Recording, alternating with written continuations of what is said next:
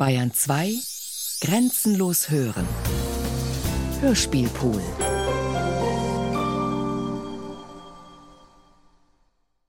Unter Schnee. Hörspiel von Ulrike Ottinger. Komposition Yumiko Tanaka.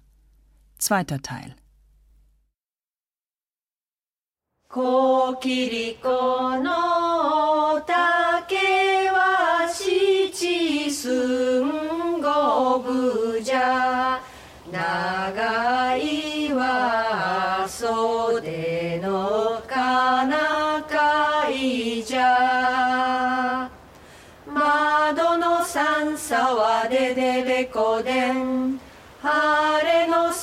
さもででれこでん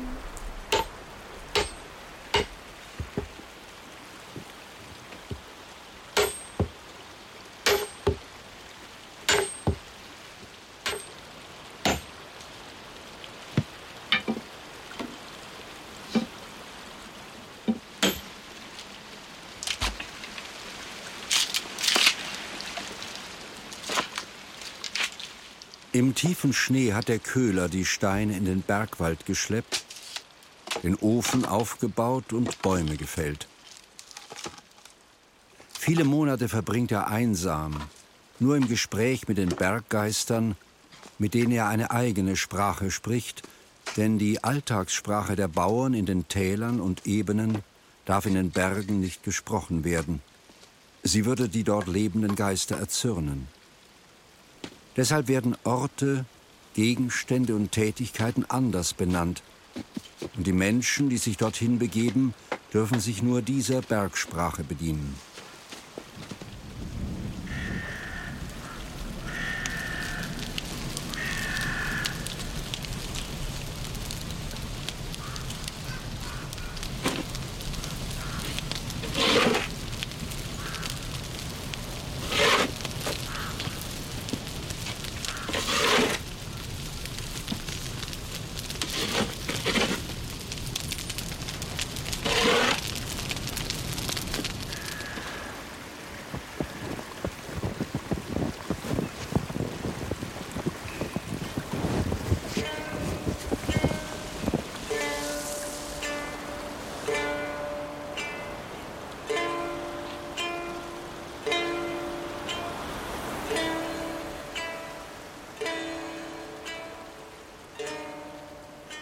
Geht auf die Nacht zu, als Takeo und die Fuchsfrau, erschöpft vom langen Gehen im tiefen Schnee, endlich Rauch aufsteigen sehen. Bald schon treffen sie auf einen Köhler, der ein mächtiges Feuer schürt. Sie bitten um ein Obdach. Hallo!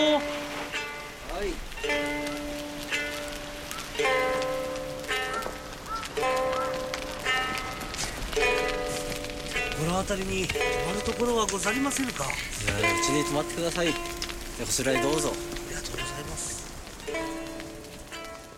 Der wortkarge Köhler bedeutet ihnen mit einem Zeichen, ihm zu folgen. Er führt sie zu seiner Berghöhle, in der auf dem offenen Feuer der Teekessel dampft.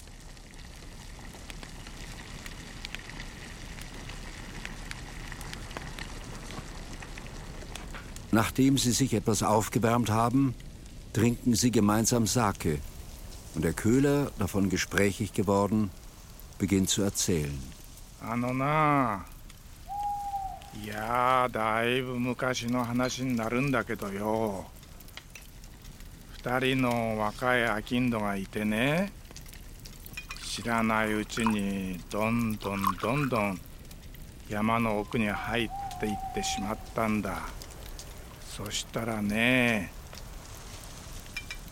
Einmal gingen zwei junge Kaufleute, die zum ersten Mal in dieser abgelegenen Gegend unterwegs waren, über diesen hohen Bergpass. Sie hatten von einem kleinen Weberdorf gehört, in dem ein Vater mit seinen zwei Töchtern wohnte, die in dieser Abgeschiedenheit die feinsten und schönsten Stoffe herstellten. Es war noch früh im Jahr und der hohe Schnee war nass und schwer, aber sie wollten den anderen Krepphändlern zuvorkommen. Obwohl man sie vor dem schrecklichen Zorn der Berggeister gewarnt hatte, und sie beschwor, die Berge nur schweigend zu überqueren, unterhielten sie sich unbeschwert über ihre Zukunftspläne.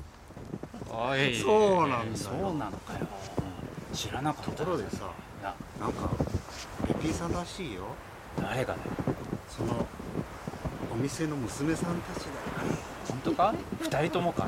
そうだよ。そりゃ知らなかったな。なんかね噂だ噂じゃ二人とももう頂上付近のべっぴんさんらしいよ。本当か？よ俺らも独身だから結婚相手にいいんじゃない？二人で連れて帰っちゃう。おうそうしよう。いいね。ちょっと急ぐか。Unter Lachen und Scherzen fragten sie sich, ob die Weberinnen hübsch oder sogar Schönheiten sein und vielleicht sogar als Bräute heimzuführen wären. Die Berggeister, aufs tiefste erzürnt über die Missachtung ihrer Gesetze, versammelten sich auf dem höchsten Berg, der wie ein geschliffener Diamant im Abendrot glitzerte. Als sie nun zusammensaßen, wurde ihr Zorn immer größer und sie beschlossen, die leichtsinnigen Frevler zu vernichten, die sich in den von ihnen beherrschten Regionen so respektlos gezeigt hatten, nicht nur durch ihre gewöhnliche Menschensprache, sondern auch durch ihre Absichten im Hinblick auf die Weberinnen, die in der Tat sehr schön waren, weshalb die Berggeister auch eifersüchtig über sie wachten. Sie entwarfen einen regelrechten Racheplan. Die einen türmten die Wolken auf, andere schoben den Schnee zu den Abgründen. Der schrecklichste von allen rodelte auf einem Eisblock mit wehendem weißen Haupthaar und Bart im Gefolge von Schneegestöber, das zu einer mächtigen Lawine anwuchs, von der alles, was im Wege stand, mitgerissen wurde, zutage.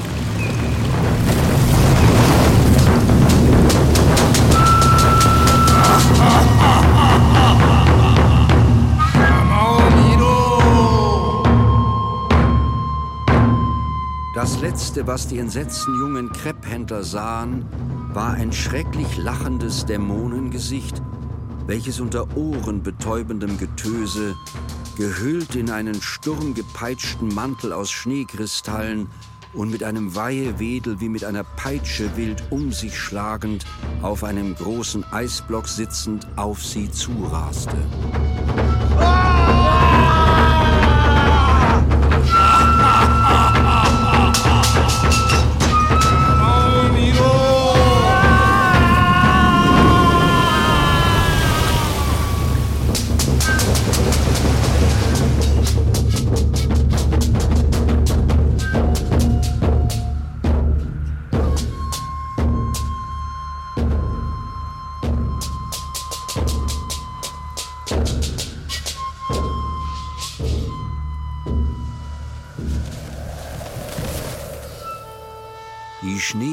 Schneelawine war so gewaltig, dass sie riesige Felsen und einen ganzen Wald mit sich riss und auch vor dem kleinen Weberdorf nicht Halt machte, das sie vollständig unter sich begrub.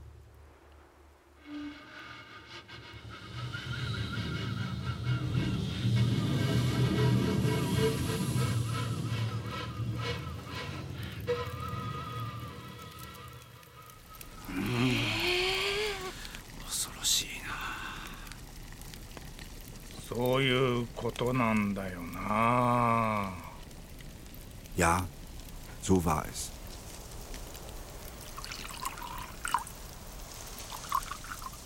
Im Sommer, wenn das Eis schmilzt, kommen ab und zu Dinge aus der Vergangenheit wieder zum Vorschein.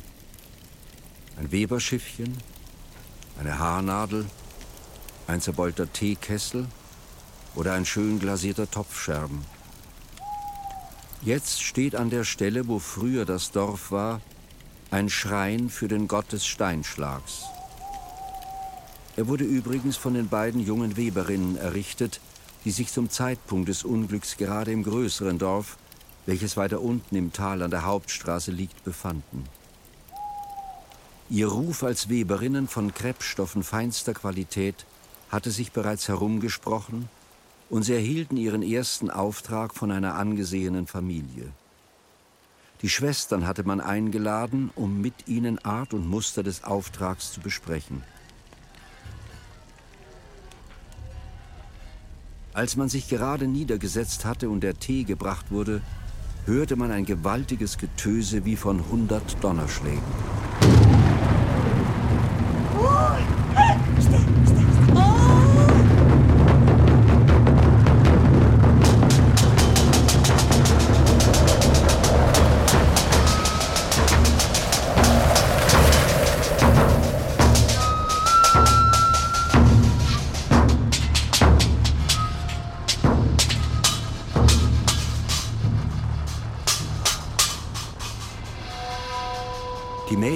Sprangen entsetzt auf, denn sie kannten die Gefahren der Berge und bangten um ihren Vater und ihr Dorf. Obwohl es inzwischen Nacht war, wollten sie sofort aufbrechen, aber die Familie beschwor sie zu bleiben und schickte stattdessen ihre Diener mit Fackeln und Schneeschaufeln, denen sich viele Männer des Dorfes anschlossen zur Rettung. Ah!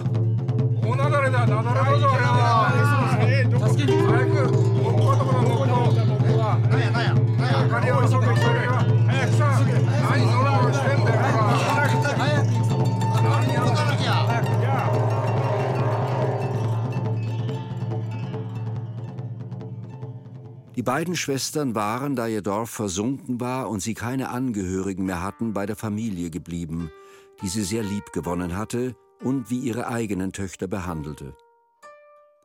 Der Sohn des Hauses, bis über beide Ohren verliebt in die jüngere Schwester, verheiratete sich mit ihr. Der älteren Tochter wurde eine Webkammer eingerichtet, da sie ihren ersten hohen Auftrag aus dem Fürstenhaus erhielt. Sie tat alles wie vorgeschrieben, betete am Schrein der Webergöttin, opferte dort einen Streifen feinsten Krebs, die Arbeit einer ganzen Woche, fastete und unterzog sich den Salz- und anderen Reinigungszeremonien, selbst der Misoguri, eine Askese, bei der man sich zur Läuterung mitten im Winter unter einen eiskalten Gebirgswasserfall stellt. Der böse Berggeist, der sie auf ihrem Weg zum Schrein schon öfter erschreckt hatte und ihr immer noch nachstellte, beunruhigte sie.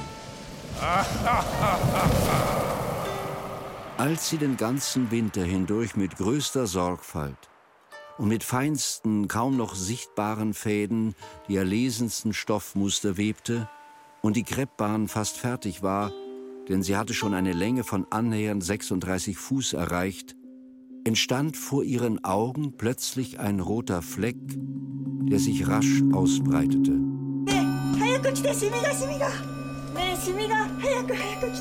早く来てシミがシミがねえシミが早く早く来ておい早く来て来て来て来ておい赤いシミだ赤いシミだ「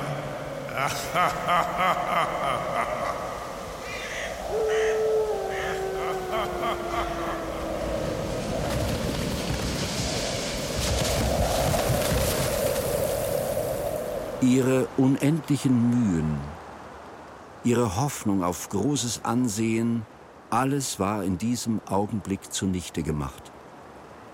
Sie geriet ganz außer sich, rannte aus dem Haus, warf sich in den Schnee und verfiel dem Wahnsinn.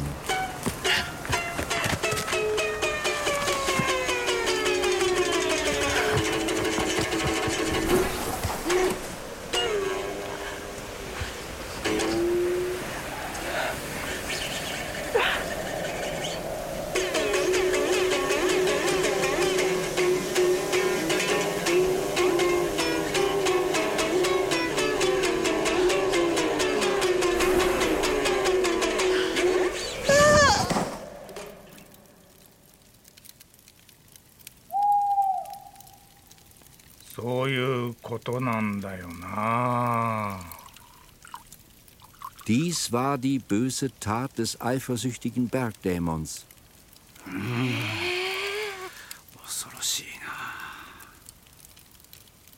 Hier erhebt sich der Köhler, weist ihnen mit einer Geste seiner Hand ein Nachtlager zu und spricht kein Wort mehr. Das Feuer ist fast am Verlöschen. Takeo und die schöne Füchsin frösteln und hüllen sich, sich eng umfassend in ihre Schneeumhänge.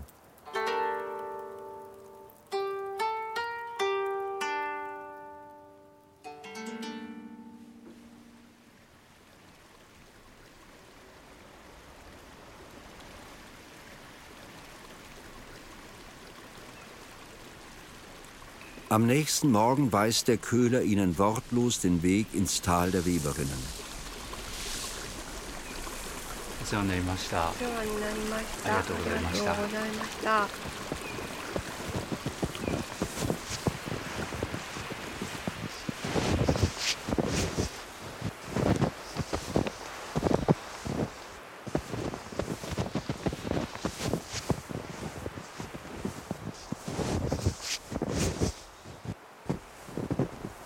Gegen Mittag erreichen sie das versunkene Dorf.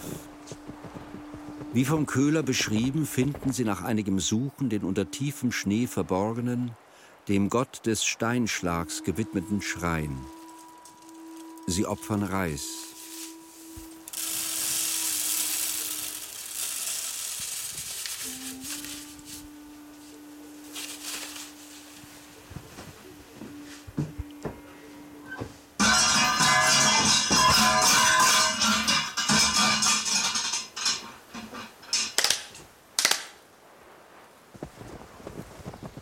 Sogleich machen sie sich wieder auf den Weg, denn an diesem unheimlichen Ort wollen sie nicht länger als notwendig verweilen.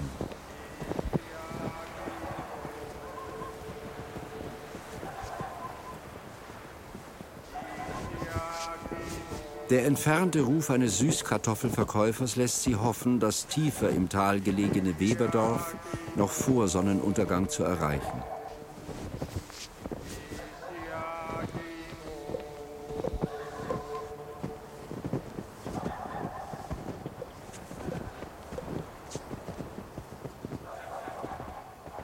Im Winter sind alle Dörfer unterm Schnee begraben und die Frauen haben Zeit. Sie sitzen in eiskalten Räumen am Webstuhl, denn die feinen Flachsfäden, dünner als ein Haar, würden in der Wärme brechen.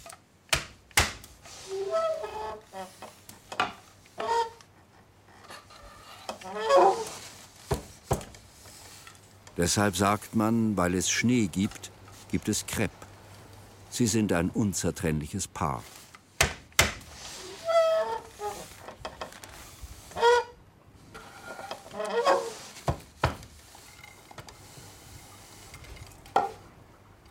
Im Schnee wird der Faden gesponnen, der Krepp gewebt und gebleicht.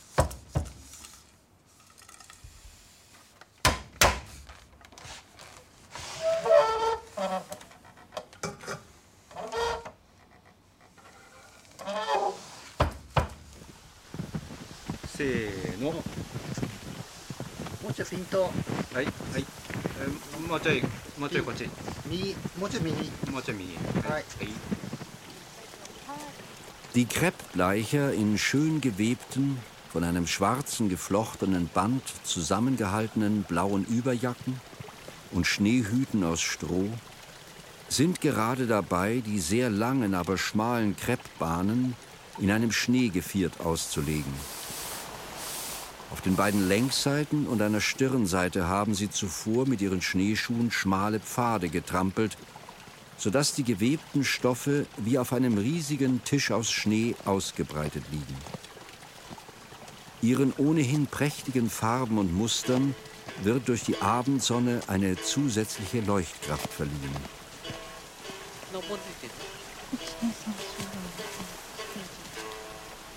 Die Weberinnen kommen, um ihre Männer abzuholen, aber auch, um in diesem besonderen Licht einen zufriedenen Blick auf ihre farbenprächtige Arbeit zu werfen. Sie zählen die Stoffbahnen, um sie dann vor dem Dunkelwerden einzuziehen. Mai, Mai, Mai, Mai, Mai, Mai, 8枚9枚10枚11枚12枚13枚14枚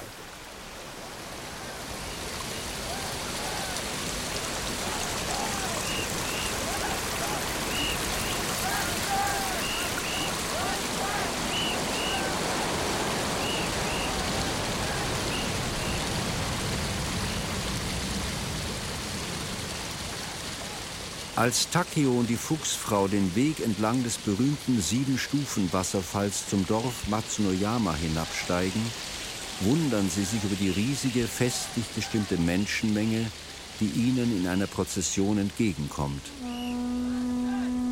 Macht auf das Haus, gebt den Bräutigam heraus.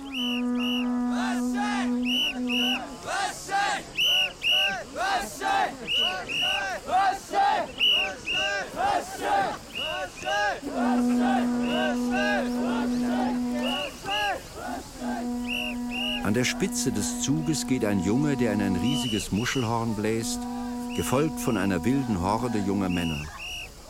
Trotz der Kälte und des hohen Schnees gehen sie barfuß und tragen nur ein weißes Lendentuch. Hoch auf ihren Schultern sitzt der Bräutigam, mit dem sie den steilen Bergweg hinauf zum Schrein des Gottes der ehrwürdigen Strohsandale klettern, gefolgt von der schönen, etwas besorgt dreinblickenden Braut und den Familien des Paares. Am Wegrand wird die Prozession von den Schaulustigen mit fröhlichen Rufen angefeuert.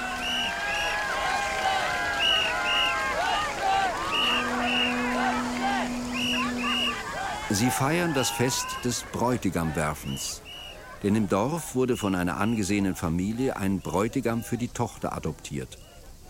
Weil er ihnen ein hübsches, junges Mädchen gestohlen hat, dürfen die jungen Männer des Dorfes ihm einen Streich spielen. Mit großer Begeisterung vollziehen sie das alte Ritual des Bräutigamwerfens. Am Schrein der ehrwürdigen Strohsandale machen sie Halt, opfern ausgiebig vom Reiswein, dem sie ebenso ausgiebig zusprechen.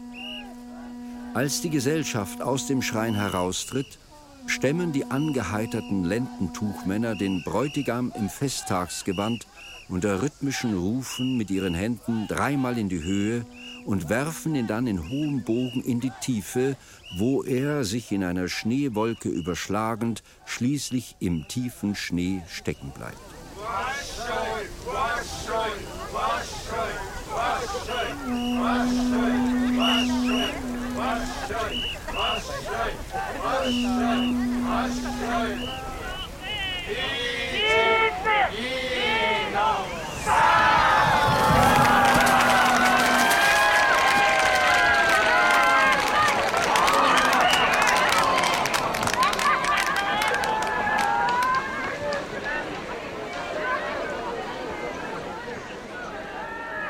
Die lachende Menge bombardiert ihn mit Schneebällen, aber dann wird er aus seiner misslichen Lage befreit und das Fest zu Ehren der Wegegötter, der Höhepunkt der Neujahrsfeierlichkeiten, kann beginnen.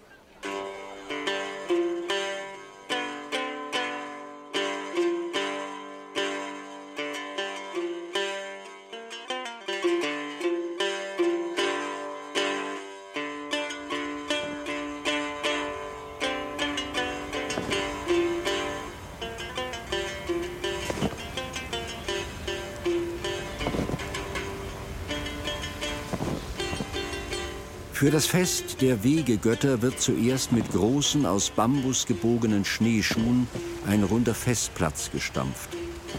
Man nennt es durch den Schnee paddeln. Die Reisstrohpyramide wird am 15. Tag des ersten Monats um einen Zedernstamm herum aus Pampasgras und mit dem abgenommenen Neujahrsschmuck errichtet, der aus Hunderten von weißen und farbigen, an Bambusstäben befestigten Papieren besteht, bis sie die Form eines Schneeumhangs annimmt. Daran werden Holzblättchen mit Neujahrsgedichten und Wunschbriefe geheftet und viel Feuerwerk hineingesteckt. An der Spitze sind zwei geöffnete Fächer so angebracht, dass sie wie ein fliegender Vogel oder die Schwingen des Phönix aussehen.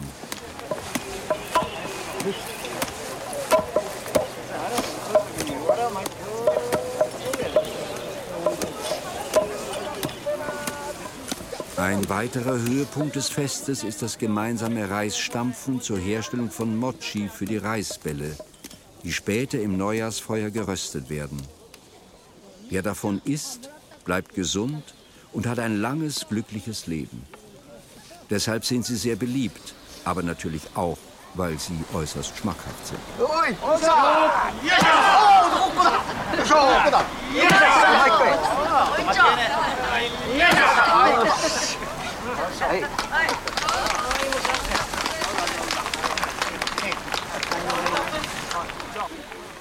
O ihr Reiskuchenblüten, nächtlich feiern die Ratten damit ihr Schneeblütenfest.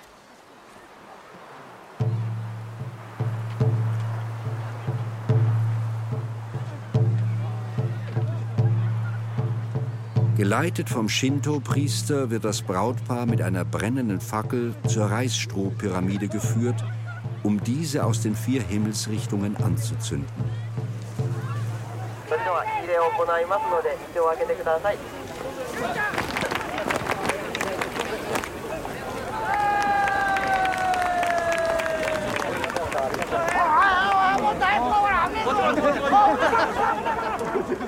Die Helfer gießen Öl ins Feuer, denn alles Ungemach, Schlechte und Böse soll rasch verbrennen.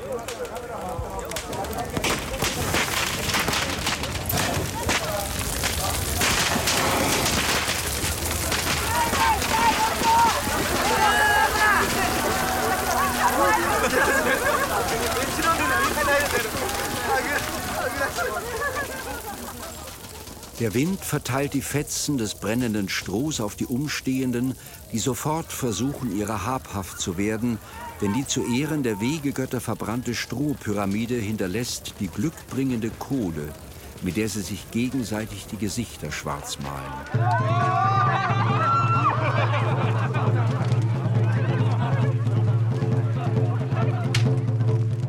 Schwarz ist die Farbe, welche alle anderen Farben löscht. Schwarz ist Beständigkeit und Dauer.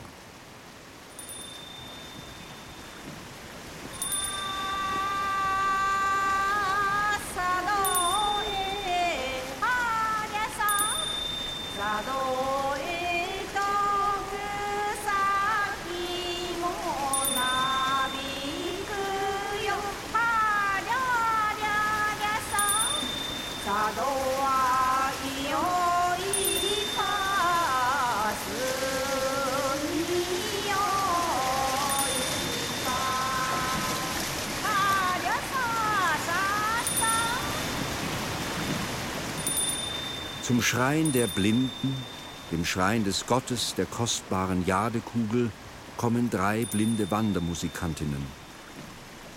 Sie tragen eckige Strohhüte, die sie mit einem Schal unterm Kinn festgebunden haben, und gehen dicht hintereinander, wobei sie ihre rechte Hand auf die Schulter der Vorausgehenden legen. Die erste hat einen Stab mit einem Glöckchen dabei und die letzte trägt ihr Musikinstrument, eine Shamisen. Ein schmaler Pfad schlängelt sich an riesigen, von Schnee bedeckten Zedern vorbei auf den Tempel zu, der von furchterregenden, aus Holz gefertigten Dämonen bewacht wird. Sie verbeugen sich ehrfurchtsvoll und gehen weiter zum Schrein. Da sie blind sind, ist ihnen nicht bewusst, welcher Gefahr sie gerade entgangen sind. Auf dem Tempeldach türmen sich die Schneemassen fast so hoch wie der Tempel selbst und hängen bedrohlich über den Rand. Am Schrein angekommen, läuten sie die Glocke und wollen sich gerade ehrfurchtsvoll verbeugen, als sich hinter ihnen die Dachlawine in Bewegung setzt.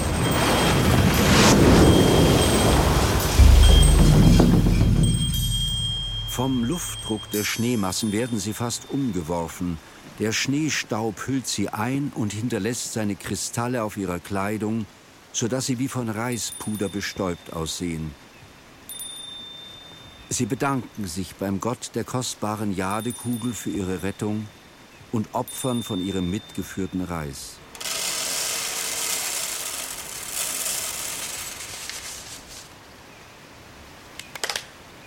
Dann setzen sie sich auf die Bank am Eingang des Schreines, packen ihre Instrumente aus und beginnen zu singen.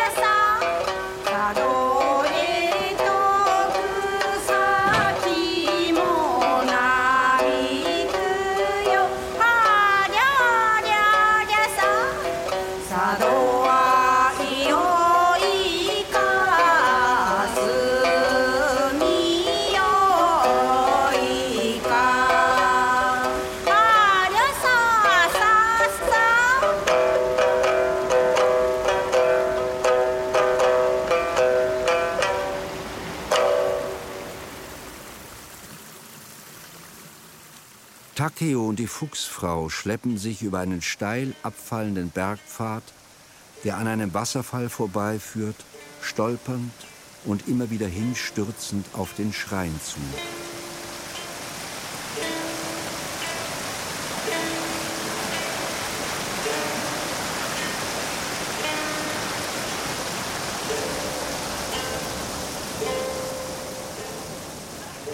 Dort sinken sie erschöpft nieder. So sehr die blinden Frauen sich auch bemühen, ihnen etwas Nahrung einzuflößen, es gelingt ihnen nicht, denn die beiden rühren sich nicht mehr. So schnell sie es vermögen, laufen sie zum nahegelegenen Tempel, um Hilfe zu holen.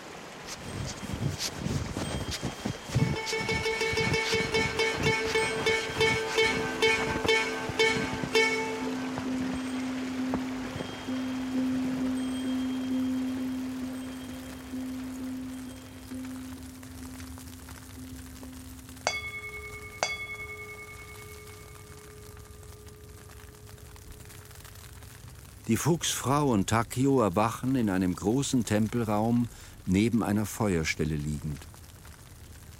Der einsame Mönch hatte sie in Decken gehüllt und der dampfende Tee bringt sie ins Leben zurück.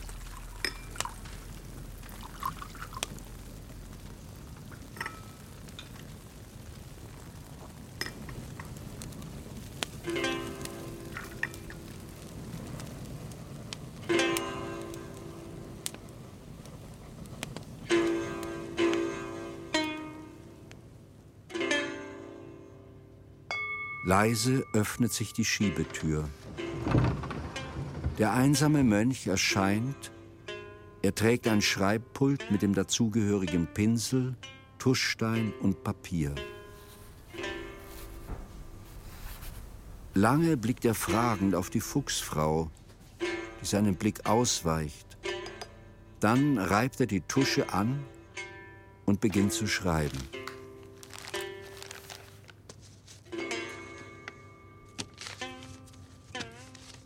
Mit ernstem Blick und den Worten どうぞこれをお持ちくださいこれしか私にはできません Dies ist alles, was ich für Sie tun kann. Überreicht der Takeo das aufgeschriebene Gebet. Takeo verwahrt es sorgfältig in seinem Ärmel. Die Fuchsfrau, ganz traurig geworden, beginnt zu schluchzen.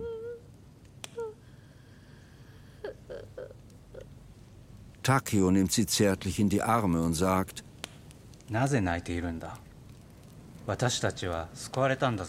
was weinst du? Wir sind doch gerettet. Aber sie ist nicht zu trösten, denn sie weiß, dass die Schneefrau bald das Kästchen, welches sie ihr als Pfand hinterlassen musste, öffnen würde. Und dann... Ihr Geliebter ist neben ihr eingeschlafen. Leise erhebt sie sich. Ein Teil ihres Körpers verwandelt sich und sie schlägt mit ihrem Fuchsschweif Feuer, dass die Funken nur so sprühen.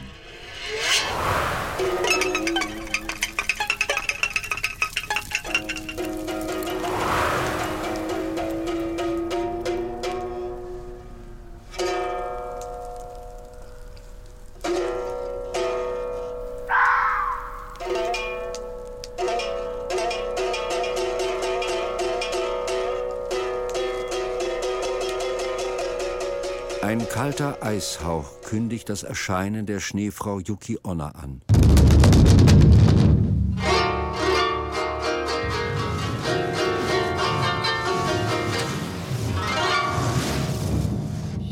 Kurz darauf steht Yuki Onna in eine Schneewolke gehüllt vor der Fuchsfrau, die jetzt halb Mensch, halb Füchsin ist, und sagt zu ihr,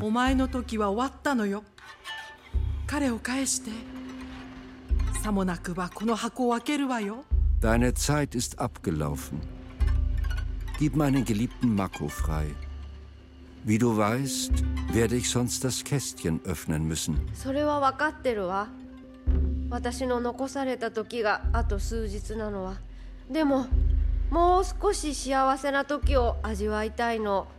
Ich weiß, dass mir nur noch wenige Tage meines Glücks vergönnt sind, sagt die Fuchsfrau. Aber ich habe dich gerufen, um dich zu bitten, mir noch eine kurze Frist zu gewähren.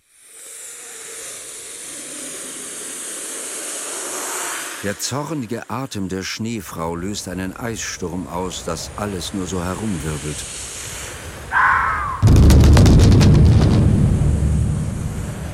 Die Füchsin ruft, ああ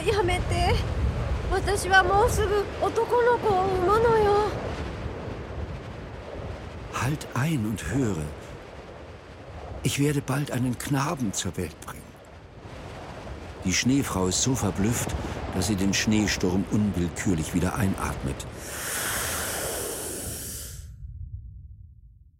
Eine große Stille entsteht.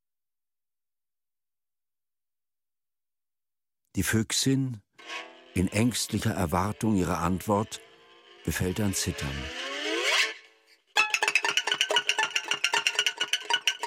Plötzlich fragt die Schneefrau: Wie willst du den Knaben nennen? Hitaro.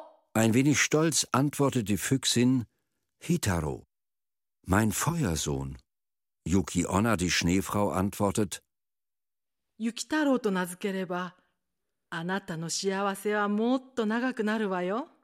Nenne ihn Yukitaro, Schneesohn, dann werde ich dir diese Frist gewähren. Die Fuchsfrau wendet schüchtern ein. Aber ich habe doch einen roten Feuerpelz. Yuki Onna antwortet beschwichtigend.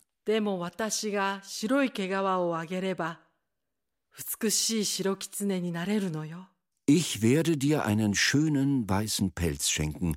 Du wirst eine weiße Füchsin sein. Mit diesen Worten verschwindet sie wie sie gekommen war, in einer Schneewolke.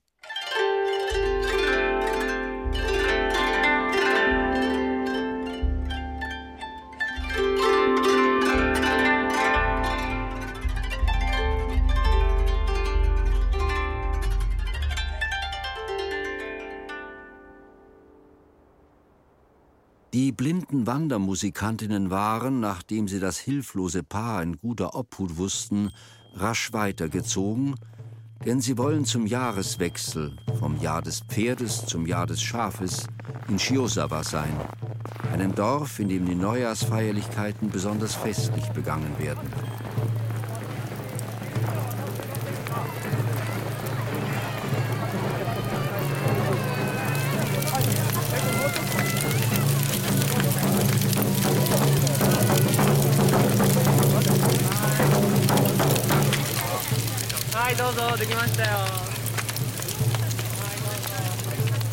Überall sind Marktstände aus Schnee aufgebaut, auf denen alles, was für das neue Jahr benötigt wird, überreichlich ausgebreitet ist. Frischer Lachs, der bei keinem Neujahrsessen fehlen darf, gesalzene Lachseier, getrocknete und marinierte Fische aller Art, eingelegte Gemüse, Pökelfleisch, geräucherter, gesalzener, weißer Tofu und Tofuhaut, rote Bohnenpaste, Reiswein, süße Reiskuchenschnitten, Reisbällchen, gesäuerter Reis, mit vergorenem gefüllter Reis, Schneeschirme, Strohumhänge, Strohstulpenstiefel und elegante Getas für die Neujahrsgratulanten.「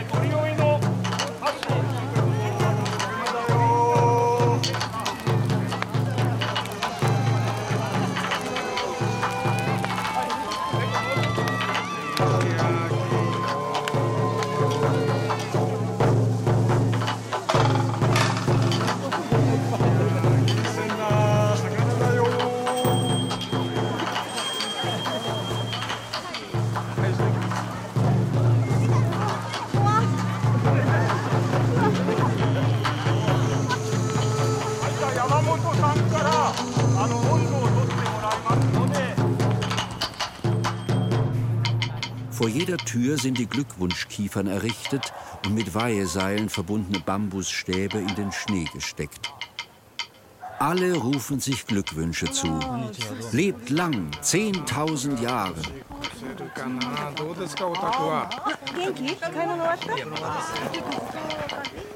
どうですかお宅は元気買い物終わったお互い様ですねじゃあまあなんとかやりましょう大変ねおせち料理も作ったのでも黒豆煮ましたよえすごいそんな暇あったんだ私なんかもう全部買っちゃったよあ、まあやっぱり Dann sind die Wandermusikantinnen in jedem Haus willkommen. Sie spielen auf und singen, werden reich beschenkt und sitzen mit an den Festtafeln. 야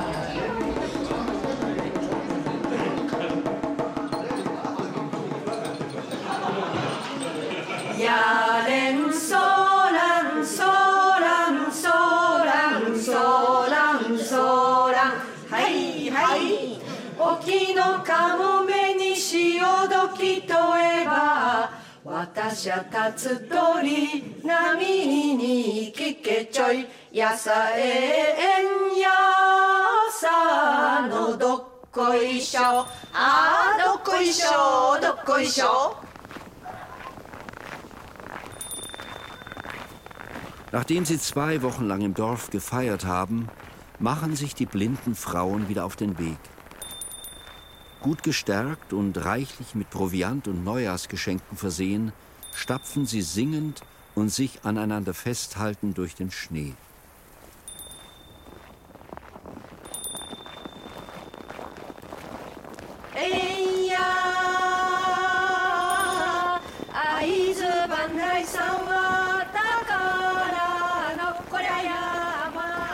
Am späten Nachmittag erreichen sie den Schrein des Gottes der Vogelscheuchen und des Beschützers der Felder.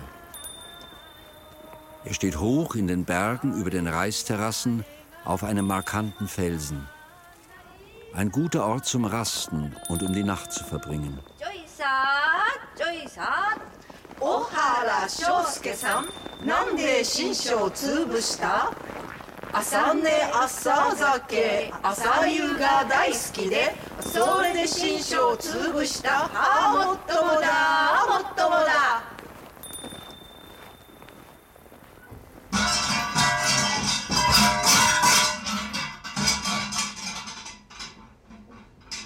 Sie bereiten ihre reichen Opfergaben vor, da hören sie einen Fuchsschrei und gleich darauf das Weinen eines kleinen Kindes.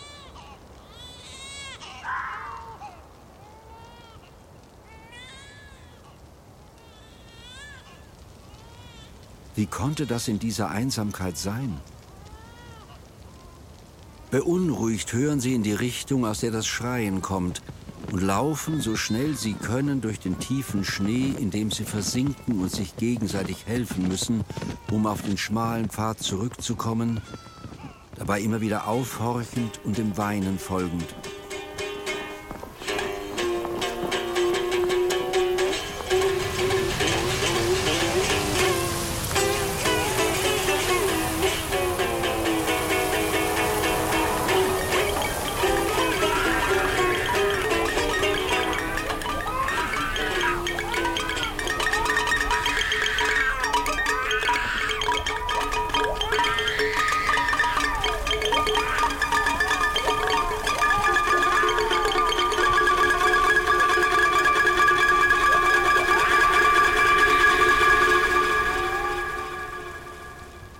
Endlich erreichen sie das schreiende Kind.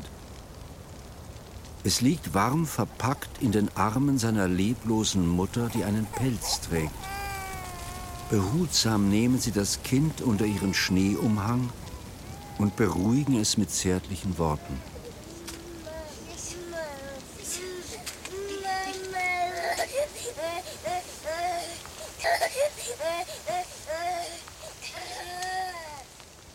Einige Schritte weiter erfüllen sie einen Strohhut, dann einen Schirm und schließlich noch einige Schritte weiter einen Erfrorenen im Schneeumhang, völlig bedeckt mit Eiskristallen.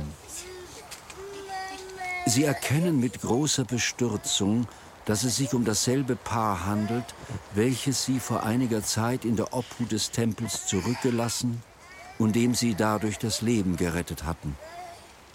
Aber diesmal können sie nichts mehr für sie tun.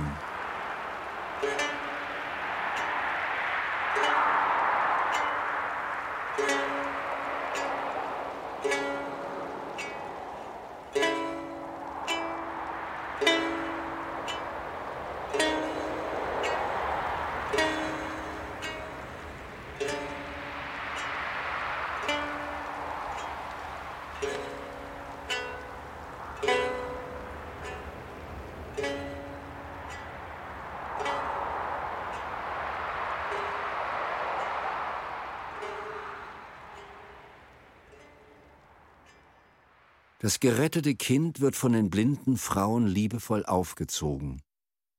Da sie es im Schnee gefunden haben, nennen sie es Yukitaro, Schneesohn.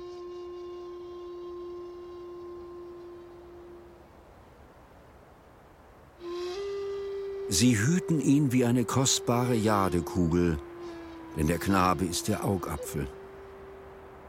Auf ihren Wanderungen geht er ihnen voraus, und seine schöne Stimme bewegt die Herzen der immer zahlreicher werdenden Zuhörer. Da er einen Menschenvater und eine Tiermutter hat, vereinigen sich in ihm viele Talente aufs Glücklichste. Die Fuchsmutter hat ihm die Gabe der Verwandlung und der Vater die melodische Stimme mitgegeben. Eines Tages begegnet ihn eine umherziehende Wanderbühne, Sie spielen Flussbetttheater. Da ihnen ein junger Schauspieler davongelaufen ist, bitten sie Yukitaro, die Rolle zu übernehmen. Durch seine schnelle Auffassungsgabe und sein liebenswürdiges Wesen gewinnt er die Gunst des ersten Schauspielers.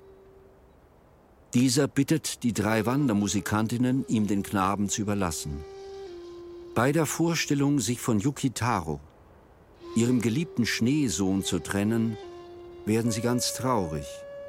Aber da der erste Schauspieler ihnen verspricht, den Knaben wie seinen eigenen Sohn zu behandeln und ihm alles beizubringen, was er selbst kann, und vor allem, weil sie bemerken, dass der Knabe zwischen der Liebe zu ihnen, seinen drei Müttern, und seinem Wunsch, mit den Theaterleuten zu ziehen, hin und her schwankt, geben sie schließlich die Erlaubnis und verabschieden sich schweren Herzens unter Tränen voneinander.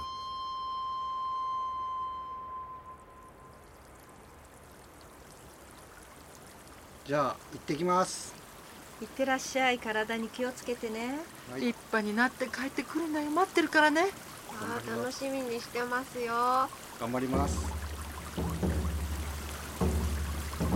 私が我が子のように可愛がって育てます。よろしくお願いいたします。お願いいたしますはいわかりました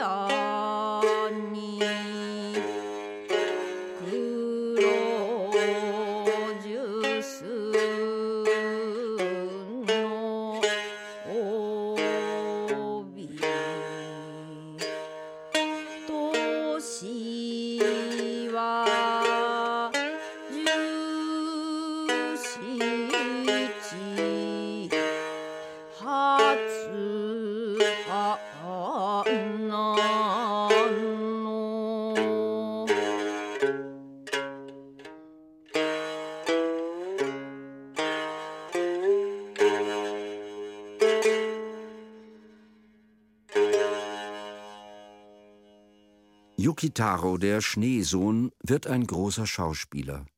Seine Berühmtheit wächst von Tag zu Tag und sein Ruf gelangt schließlich auch an den Kaiserhof.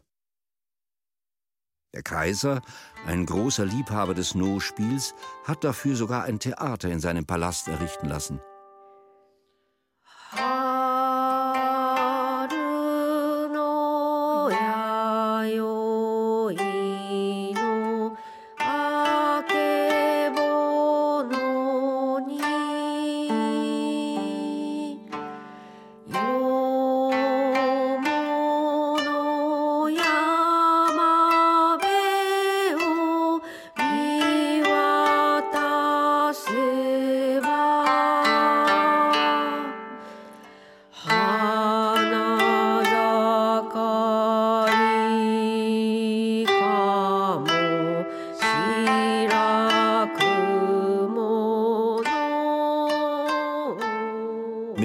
Tiefster Demut verbeugt sich Yukitaro vor seiner Maske, setzt sie auf und betrachtet lange sein Spiegelbild, bis er eins wird mit ihm.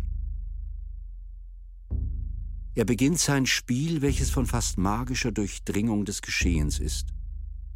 Der Kaiser und alle Anwesenden folgen ihm in jeder Geste und Bewegung wie gebannt.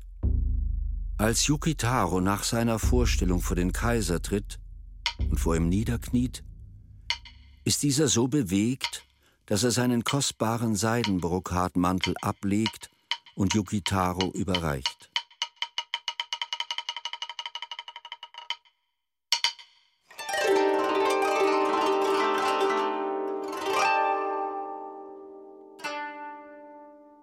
Man erzählt sich, dass Yukitaro, der in einem abgeschiedenen Landhaus lebt, des Öfteren beim Schreiben seiner Nottheaterstücke von einem weißen Fuchs besucht wird. Und im Winter bedecken die schönsten Eiskristalle die Gräser und Bäume seines Gartens, auf denen ein Blütenschneegestöber niedergeht.